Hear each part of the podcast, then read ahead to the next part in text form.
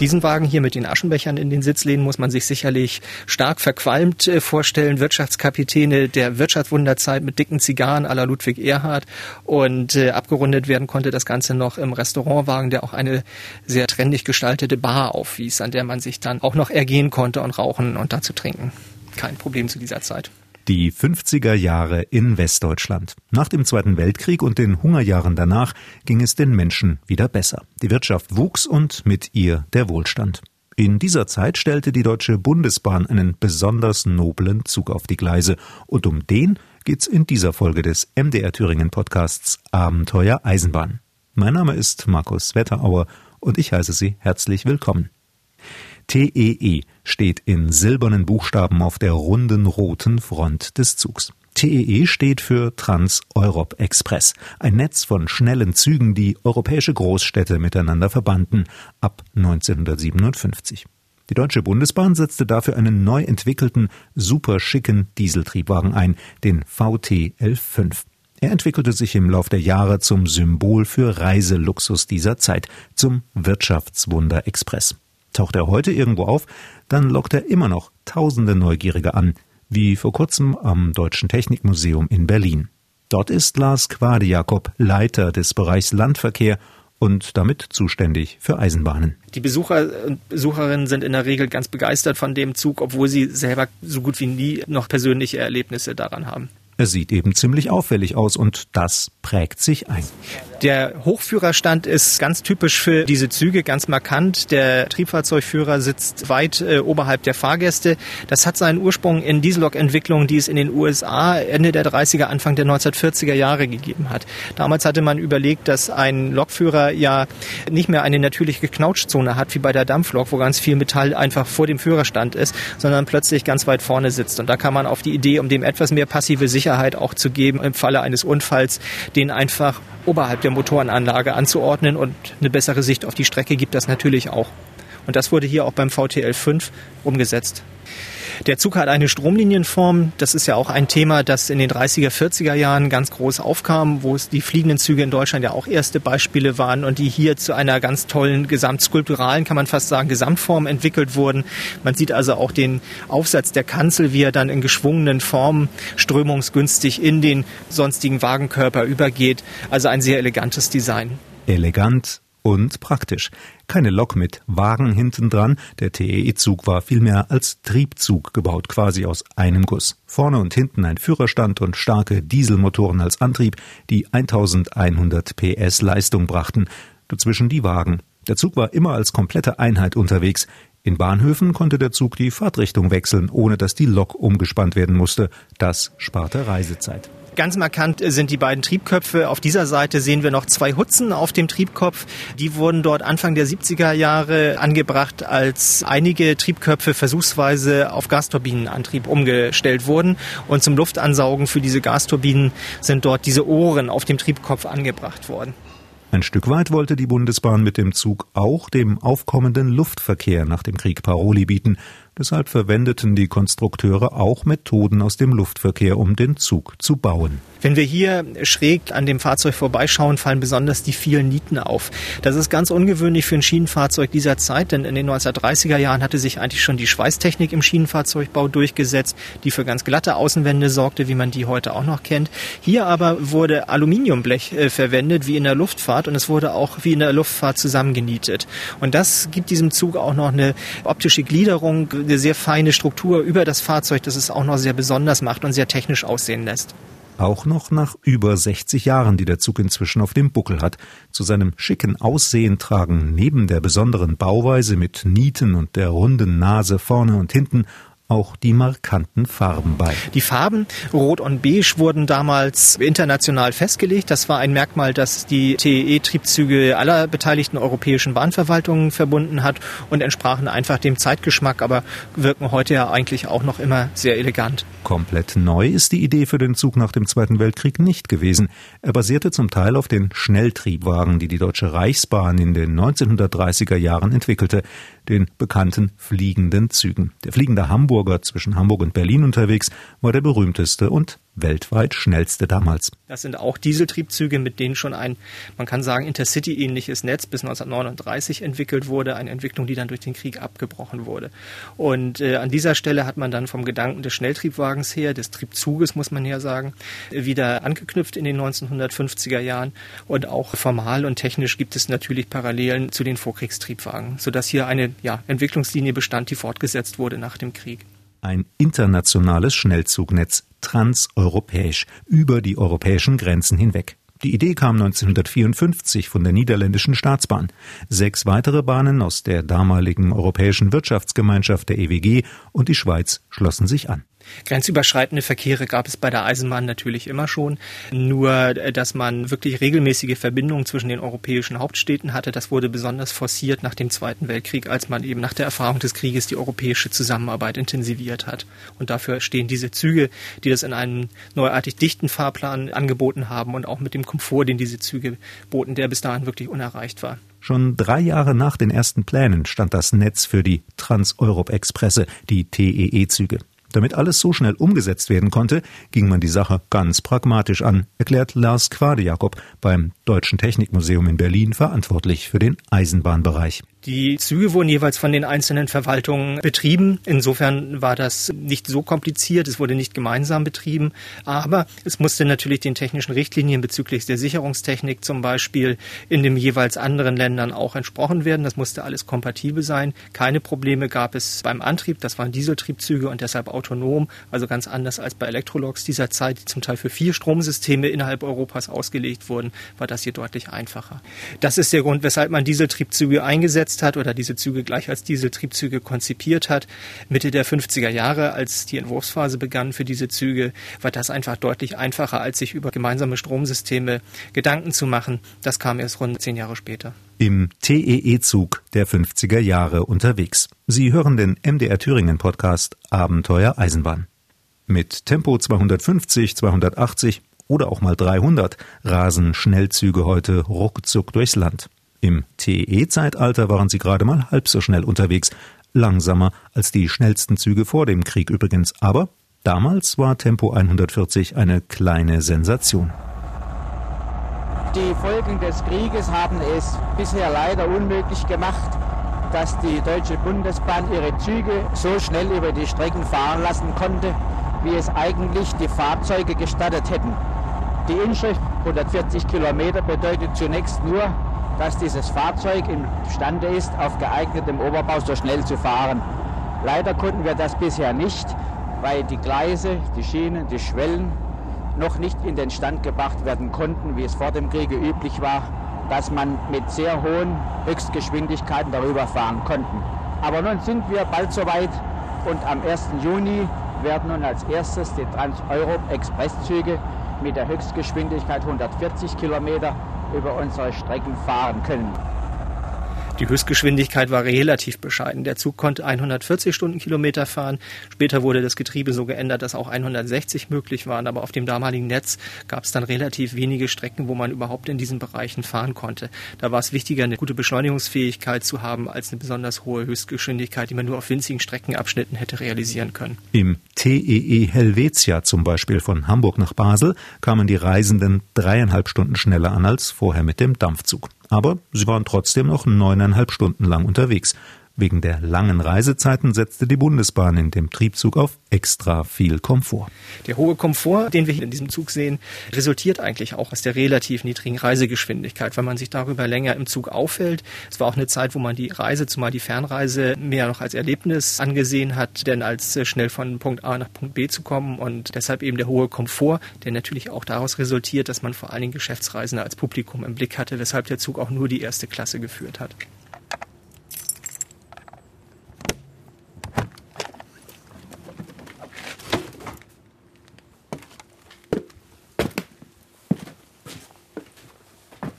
Elegant, luxuriös, modern.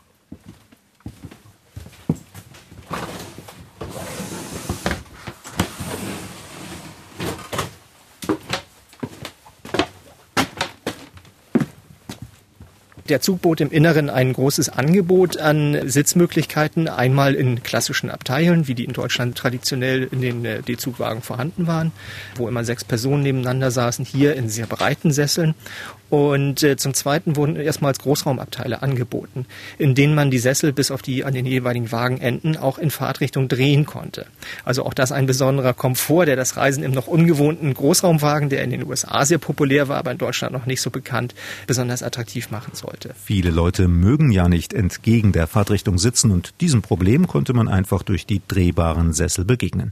Die Sessel waren nicht nur drehbar, sondern auch ein Traum an Komfort und Bequemlichkeit. Die Sessel muten wirklich wie klassische Plüschsessel aus den 1950er Jahren an, sehr üppig, mit angedeuteten Ohren im Kopfbereich, mit sehr üppigen Armlehnen. Das graue Polster ist mehrfach gesteppt und äh, das Gestell hat eine messingfarbene Oberfläche und die Einfassung der Armlehnen und die Aschenbecher an den Armlehnen, die damals nicht fehlen durften, natürlich auch. Also ganz der Stil der 50er Jahre, allerdings relativ zurückgenommen.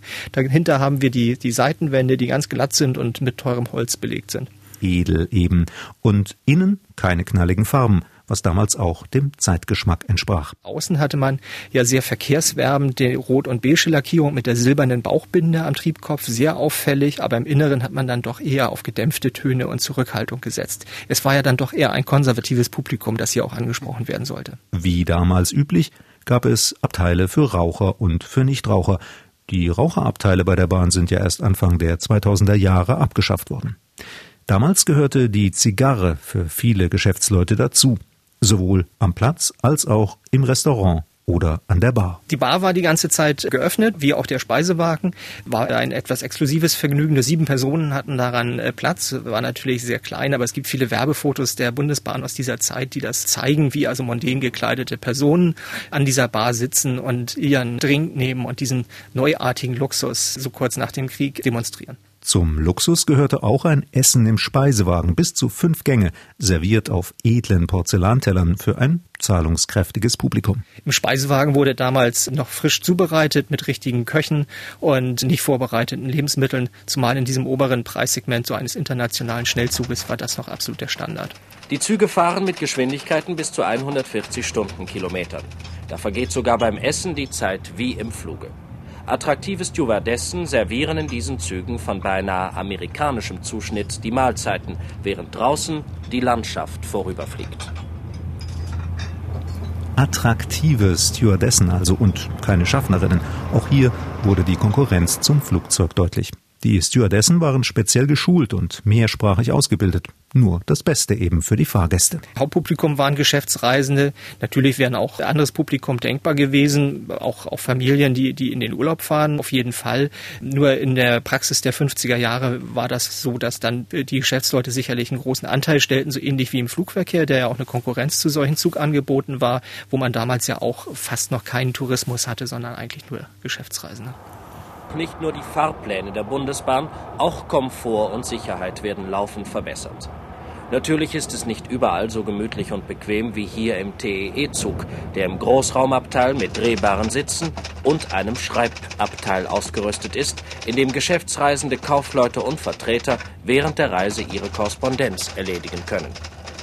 Ein paar Jahre später konnten die Reisenden sogar telefonieren per Funktelefon vom Zug aus, als noch kein Mensch an Handys dachte. Fünf Minuten Schreibservice kosteten damals übrigens den stolzen Preis von 50 Pfennig. Das gab es auch schon vor dem Krieg, dass solche Services angeboten wurden und das hat auch die Deutsche Bundesbahn nochmal in dieser Form aufgesetzt. Er hat seine Briefe diktiert, wie das damals sicherlich noch üblich war, dass er es seiner Sekretärin diktierte. Das konnte er dann während der Fahrt einer Sekretärin von der Deutschen Bundesbahn diktieren und seinen Brief dann mitnehmen. Der TEE-Zug VTL5 hatte nur erster Klasse Sitze.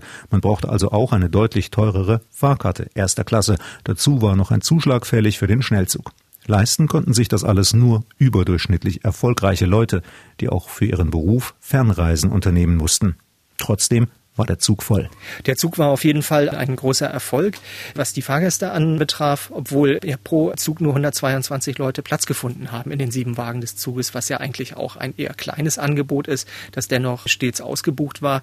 Wirtschaftlich waren die Züge eher problematisch, als dann mehr moderne Lokomotiven in Betrieb kamen. Da waren diese festgekuppelten Triebzüge eigentlich eher Sonderlinge im Verkehr, sodass sie von der Werkstättenunterhaltung her kompliziert waren. In den 1970er Jahren hat die Deutsche Bundesbahn ja das Intercity-Netz auf auf die Beine gestellt mit blockbespannten Zügen. Und da war schwierig für diesen Zügen mit ihrer, ja, wie gesagt, auch relativ kleinen Kapazität mit 122 Passagieren Strecken zu finden, wo man sie wirtschaftlich betreiben konnte. Sie hören den MDR Thüringen Podcast Abenteuer Eisenbahn. Wir sind unterwegs in der Wirtschaftswunderzeit in Westdeutschland im Wirtschaftswunder Express, dem TEE-Zug. Und der besticht damals wie heute durch sein markantes Design, sagt Lars Quade-Jakob vom Deutschen Technikmuseum in Berlin. Das Design dieses Zuges kann sich immer noch sehen lassen. Und äh, das Besondere ist, dass in der Entwicklung des Zuges erstmals auf genau diesen Aspekt geachtet wurde. Bis dahin war es so üblich, dass die Form eines äh, Schienenfahrzeugs eher zufällig durch den Ingenieur mit entsteht. Die Deutsche Bundesbahn hatte dort zum Beispiel eine Großdiesellok auf diese Art und Weise entstehen lassen, die V200, die wir hier auch im Deutschen Technikmuseum haben, die auch viel beachtet wurde und von jedem Modellbahnhersteller der Zeit aufgegriffen wurde. Aber in diesem Fall hat man wirklich erstmal damals in der Entwicklung mit einem Industriedesigner, einem Berufsstand, der sich damals ja gerade erst entwickelte in Deutschland, zusammengearbeitet. In diesem Fall hieß der Klaus Flesche und war fest angestellt bei der MAN in Augsburg, die diesen Zug entwickelt hat. Und der hat diese markante Kopfform entwickelt. Stromlinienförmig, aber eben auch mit dieser Bauchbinde, diesem silbernen Streifen vorne drauf, die den Zug auch so einmalig macht und schon von weitem erkennbar und unverwechselbar macht. Bleibt die Frage, ob bei einem Verkehrsmittel wie der Eisenbahn gutes Design überhaupt notwendig ist oder ob es nicht reicht, wenn die Technik Technik stimmt und der Zug zuverlässig fährt und die Menschen sicher zu ihrem Ziel bringt. Wieso muss der Zug dann auch noch schön sein? Schon in den 1930er Jahren kam der Gedanke auf, man müsse Schienenfahrzeuge nicht einfach aus dem Betrieb heraus gestalten, sondern verkehrswerbend. So war das Schlagwort vor dem Krieg bereits. In den 30er Jahren war auch damals schon sich Pkw und an Ansätzen auch schon in Deutschland der Flugverkehr als Konkurrenz bemerkbar machten. Und in den 1950er Jahren galt das zumal für diese gehobene Klientel erst recht. Und von daher sollte der Zug eben auch prestigeträchtig sein und das Reisen damit prestigeträchtig sein. Und man wollte auf dieser Ebene eben versuchen, auch die Reisenden anzusprechen und in diesen Zug, in dieses Angebot Angebot hineinzuziehen und dafür eben das Werbende, das Ansprechende Äußere. Es ging also um Marktvorteile gegenüber den anderen Verkehrsmitteln, Auto, und Flugzeug. Darüber hinaus war die Selbstdarstellung über Design auch ein kulturelles Anliegen der jungen Bundesrepublik, die sich zum Beispiel so auf der Weltausstellung 1955 in Brüssel präsentiert hat. Und bei diesem Zug ist auch besonders die bekannte Kunstausstellung Documenta in Kassel, deren Ursprünge ja auch in dieser Zeit liegen, hatte damals noch eine Sektion Industriedesign. Und dort wurde auch dieser Zug, der VTL 5 der Deutschen Bundesbahn, ausgestellt. Auf einer Kunstausstellung ein Zug. Also solche Bedeutung wurde dem damals beigemessen. Das Publikum wusste es zu schätzen. Wo der Zug auch auftauchte, lockte er in Scharen waren Interessierte.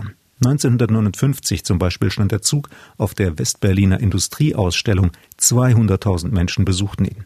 Vom Traumzug aller Reisenden sprach ein Reporter damals. Damals entwickelte sich etwas, was sich bis heute sehr eingespielt hat, dass Designer und Ingenieure sehr frühzeitig miteinander sprechen und die gegenseitigen Kompetenzen ähm, anerkennen und wertschätzen. Also ein Designer hat natürlich auch einen Blick auf effizienten Materialeinsatz, hat einen Blick auf Funktionalitäten und kann frühzeitig darauf hinweisen, wo Konflikte entstehen. Designer sorgen heute dafür, dass es einen hohen Anteil von Gleichteilen gibt, wie man sagt, weil die Entwicklung jedes neuen Bauteils in Innenverkleidungen zum Beispiel verursacht zusätzliche Kosten.